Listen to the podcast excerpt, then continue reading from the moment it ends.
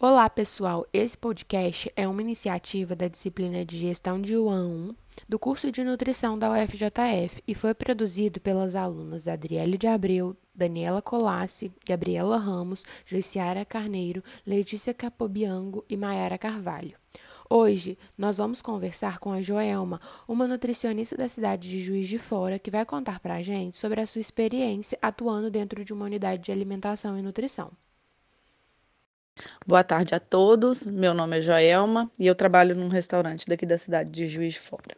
Agradecer ao grupo pela lembrança do meu nome para participar desse trabalho. É muito gratificante poder dar um retorno para o curso de nutrição que tanto engrandeceu a minha formação profissional. Somos nós que agradecemos imensamente por ter aceitado o nosso convite, ter sido tão solícita e disponível conosco. Muito obrigada mesmo, Joelma. Para começarmos, eu gostaria que você explicasse para todos qual o tipo de restaurante em que você atua e qual o tipo de cozinha desse restaurante. Hoje eu sou nutricionista, é, responsável em um restaurante institucional terceirizado eu sou fiscal deste contrato terceirizado. A cozinha deste restaurante é uma cozinha industrial é, de grandes dimensões para o que a gente tem é, comum em nossa cidade. Ela é a cozinha que mais a gente acredita que serve maior número de refeições na cidade.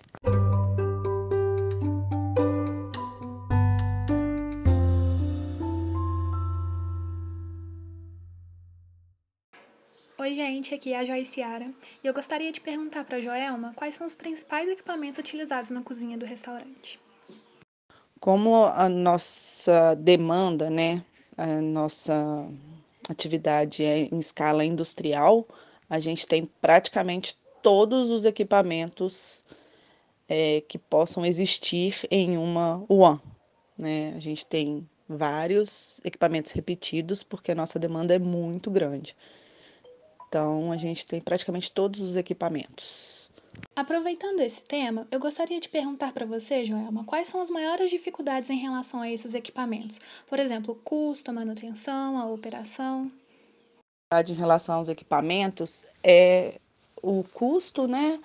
Mas isso, graças a Deus, a gente conseguiu trocar os equipamentos que mais é, estavam já com a vida útil é, ultrapassada recentemente. A gente é, tem problemas em relação à manutenção e operação quando os funcionários não são treinados. Então, é uma coisa que a gente cobra muito do, dos profissionais, que eles sejam treinados para desempenhar essa a função e a operacionalização dos equipamentos em que eles estão trabalhando.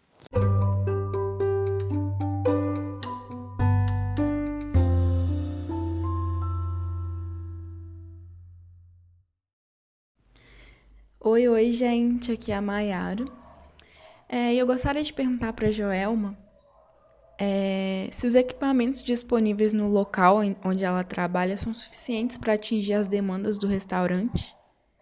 Hoje o nosso restaurante ele foi construído para atender uma demanda menor do que a gente atende em, em época especial, em época normal, né? Nós estamos vivendo um momento de pandemia e a, ocorreu uma redução drástica no número de refeições que a gente serve. Caiu de mais ou menos 7 mil refeições dia, de média. A gente já chegou a servir mais de 9 mil refeições num dia, mas de média em torno de 7 mil refeições, para em torno de 500 refeições dia. Antes, um pouco antes do, Ano passado a gente estava servindo 250 refeições dia, esse ano passou para 500 refeições dia de média, e a previsão é que a partir de outubro a gente aumente mais um pouquinho. E a gente está esperando essa situação se regularizar da pandemia para poder, quem sabe, receber novamente os 8 mil usuários dia, 7 mil usuários dia de média no nosso restaurante. Então, hoje, os nossos equipamentos, com essa redução da, da demanda para 250 e 500, o que seja mil refeições dia, nossos equipamentos são muito mais do que suficientes. Mas quando a gente tem uma, a demanda normal, quando antes da pandemia, é, o restaurante ele foi construído para poder servir até 4.500 refeições dia. E a gente consegue com muito esforço, muita adaptação, muita coisa, atender aí 8 mil, 7 mil, mais de 7 mil refeições dia, quase 8 mil refeições dia.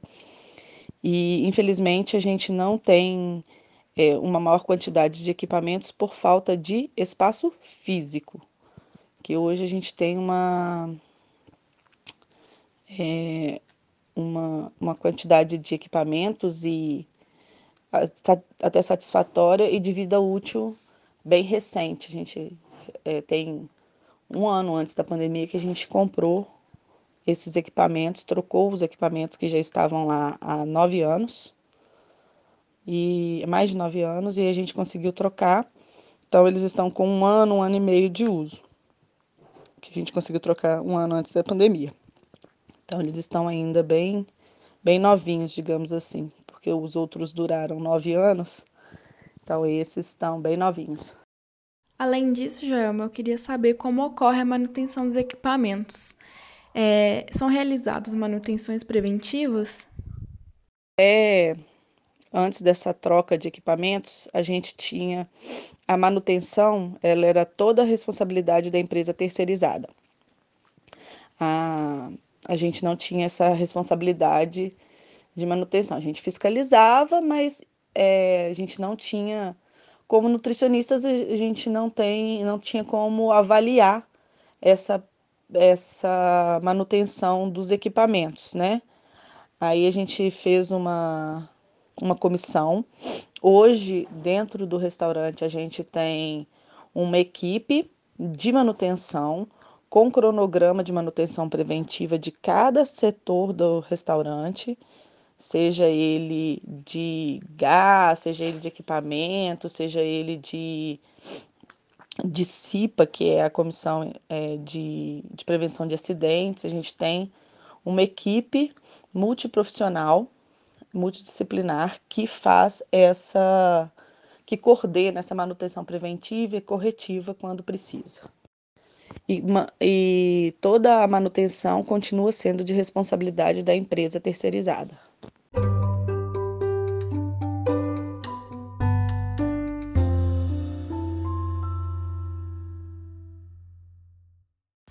Oi, gente, aqui é a Gabriela e eu gostaria de perguntar para a Joelma como que é o esquema de limpeza.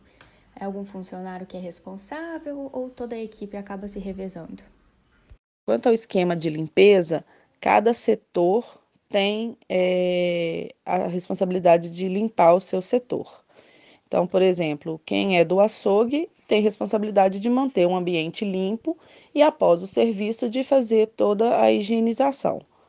É, normalmente, quando ocorre algum feriado ou algum motivo que o restaurante não abre, porque a gente abre de domingo a domingo, ou nos finais de semana que a demanda é muito menor, é, ocorre multirões de limpeza de coifas, de a parte de cima dos, dos pastrus, que fica, é, não é até o teto, a, a parede, então tem acúmulo de poeira, de gordura. Então, de tempos em tempos, de 15 15 dias mais ou menos, é feita essa limpeza mais pesada nos finais de semana que é mais que tem menor demanda e é mais tranquilo para o trabalho. E todos os dias cada setor é responsável pela higienização do seu local. Já quanto às rampas de distribuição, é, existem as funcionárias que distribuem né, que porcionam principalmente a carne e a sobremesa. E após o serviço, se essas funcionárias têm o horário, já deu o horário para ir embora, outra funcionária assume é, essa limpeza. Mas, a princípio, todos os setores, quem trabalha no setor, é, após o serviço, faz a limpeza do setor e, é, de certa forma, eles tentam manter a, a higienização, o ambiente de trabalho mais limpo possível, né? Então, de tempos em tempos, mesmo durante o trabalho, eles recolhem, igual, por exemplo, na parte de é, pré-preparo dos vegetais, das hortaliças, né, dos legumes e hortaliças. Eles, de tempos em tempos, eles retiram as cascas que caem no chão, limpam as lixeiras, colocam, colocam lixo para fora. Isso eles tentam fazer o tempo todo, manter o ambiente mais limpo possível para o trabalho. Eu gostaria de perguntar também se a durabilidade dos equipamentos corresponde às informações dos fabricantes ou a prática se difere da teoria. Bom, no nosso restaurante, a gente, é, como ele foi criado, né, quando ele foi reformado para para 4 mil, foi feito um dimensionamento para o dimensionamento para 4 mil, 4.500 refeições, os equipamentos também é, deveriam atender a essa quantidade. Só que tem uns três anos já três, três anos que a gente está fazendo em torno de 7 mil refeições dia. E há uns cinco anos que a gente já ultrapassou os 4 mil refeições, 4.500 refeições dia, há mais de cinco anos. Então, desses nove anos que esses equipamentos é, funcionaram dentro do restaurante, é, cinco anos foi acima da sua capacidade. Então, os equipamentos, alguns já não estavam funcionando, alguns já tinham se deteriorado por, pelo excesso de produção acima da capacidade deles. E agora a gente está com um dimensionamento possível, ainda continua trabalhando acima da capacidade em, antes da pandemia, mas a gente teve algumas modificações em relação aos equipamentos compramos equipamentos um pouco mais robustos, de, de maior capacidade. Então a gente está tentando fazer com que eles tenham uma vida útil maior. Mesmo assim, em torno a, a vida útil dos equipamentos é esperada em torno de sete anos. A gente conseguiu levar o restaurante durante nove anos com os mesmos equipamentos. Então a gente tem um cuidado, mesmo eles trabalhando numa capacidade maior do que eles foram projetados, a gente ainda conseguiu manter uma vida útil bem considerável deles. Muitas informações do fabricante na prática se, é, ser diferente da do que diz, né, essas informações do fabricante, tudo vai depender de como você é, cuida do seu equipamento, de como você faz todo o processo com ele, né, da, do seu tratamento com o próprio equipamento. Se você faz a higienização direito, se você mantém ele em boas qualidade, qualidade de funcionamento, se você faz é, é, manutenção preventiva sempre. Então, tudo isso é, é muito importante para manter a vida útil do, do equipamento.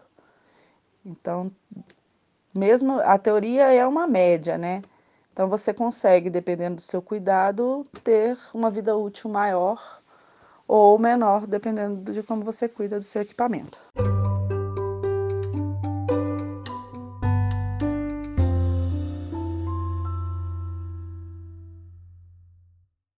Gente! Aqui é a Letícia e eu gostaria de perguntar para a Joelma se ela também é gerente do restaurante no qual trabalha. Não sou gerente da unidade, eu sou fiscal do contrato. Gerente da unidade é uma nutricionista da empresa terceirizada. Então, é ela que é gerente eu fiscalizo, sou uma das fiscais, né? Nós somos duas fiscais. É, eu sou uma das fiscais desse contrato.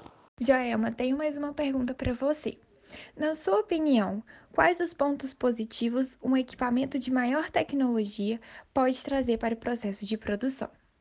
Para mim, os principais pontos positivos que um equipamento mais tecnológico pode trazer para a produção é em termos de praticidade, facilidade de, da produção do alimento e também é, menor tempo de produção e maior capacidade de produção. Ou seja, se eu tiver um equipamento, por exemplo, um forno, que eu não precise é, mexer os alimentos lá dentro para que ele asse por igual. Se ele tem a capacidade de assar mais rápido o alimento e a capacidade dele, em vez de 20 é, GNs, passar para 40 GNs, isso torna o meu processo, a minha produção muito mais rápida e de maior volume. Isso, para mim, são os principais pontos positivos em relação à tecnologia para os equipamentos, né, de maior tecnologia, de maior produção.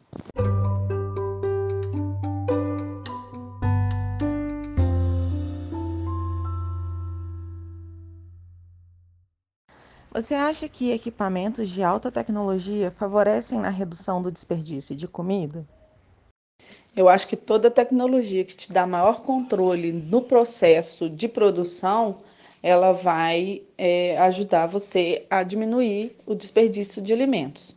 Como, por exemplo, uma fritadeira, que você tem uma tecnologia maior, você, ela consegue monitorar mais eficientemente a temperatura do óleo. Então, você vai conseguir fritar por mais tempo utilizando este mesmo óleo, sem desperdício, sem precisar trocar o óleo é, antes do tempo. E também, caso você atinja a. Você, você tem um controle maior para não atingir o, o ponto de fumaça do óleo, perdendo assim todo o alimento que você está fritando, né? Porque queima o óleo, dá, dá um gosto muito ruim, um cheiro muito ruim de queimado e você tem que descartar todo esse alimento e todo esse óleo. Então, é um exemplo que eu dei, também a tecnologia, por exemplo, da, da câmara de resfriado, que a gente controla a temperatura oito vezes no dia, lá no nosso restaurante também para avaliar a questão da conservação dos alimentos. Então, tudo isso que você consegue ter um controle maior da temperatura ou da, do, de todo o processo né, de produção, você desperdiça menos alimento, com certeza. Você já participou de planejamento físico de alguma UAM? Caso tenha participado, quais foram os maiores desafios? Eu nunca participei de um planejamento físico de uma UAN, não. Todas as UANs que eu trabalhei, elas foram projetadas por é, profissionais da área de engenharia ou de arquitetura. E hoje eu trabalho num restaurante muito bem projetado. Não, não existe restaurante perfeito, mas é, o restaurante que eu trabalho hoje tem um projeto muito bom dos melhores que eu já passei até hoje. Gostaria de agradecer novamente a, o convite para participação desse projeto. Acho muito interessante, muito legal. E estou à disposição para qualquer questionamento, qualquer é, curiosidade. E assim que terminar essa pandemia, quem quiser ir visitar o restaurante, é só procurar os alunos aí que eles sabem onde eu trabalho. Tá ok? Até mais. Bom estudo para vocês e boa formação para os futuros profissionais da área.